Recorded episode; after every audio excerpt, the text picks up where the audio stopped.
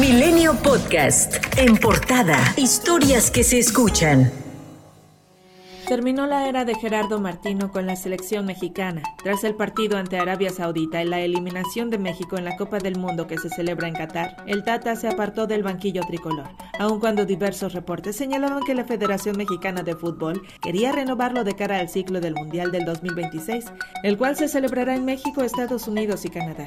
El presidente Andrés Manuel López Obrador animó a la selección mexicana tras su actuación en su último juego en el Mundial de Qatar 2022. A través de redes sociales, el mandatario les mandó ánimos a los jugadores que quedaron eliminados en fase de grupos y citó los memoriales de Culhuacán. En tanto que permanezca el mundo, no acabará la fama y la gloria de México Tenochtitlan. En una audiencia virtual, la defensa de Genaro García Luna, exsecretario de Seguridad Pública que enfrenta cargos por conspirar para traficar droga, pidió a la Fiscalía estadounidense entregar el 9 de diciembre la lista de quienes declararán en el juicio. El gobierno se comprometió a entregar la lista, aunque dijeron que se guardarán algunos nombres que requieren mayor confidencialidad. Una jueza federal negó una suspensión definitiva a Javier Duarte, exgobernador de Veracruz, contra las órdenes de aprehensión giradas por jueces de control del reclusorio norte, donde permanece desde el 2017.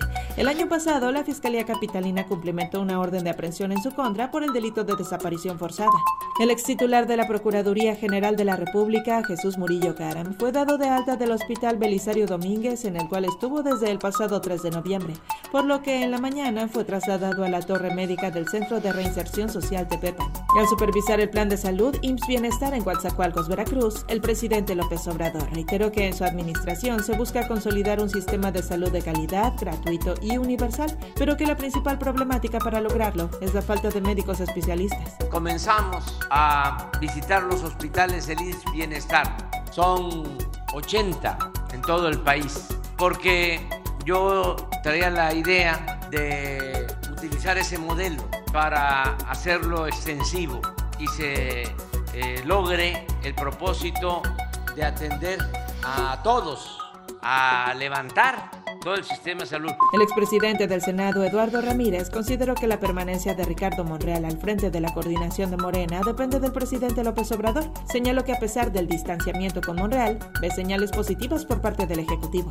La Fiscalía General de la República ordenó la creación de una agencia del Ministerio Público Federal en el Aeropuerto Internacional Felipe Ángeles para prevenir delitos durante la salida y entrada de pasajeros en vuelos nacionales y extranjeros.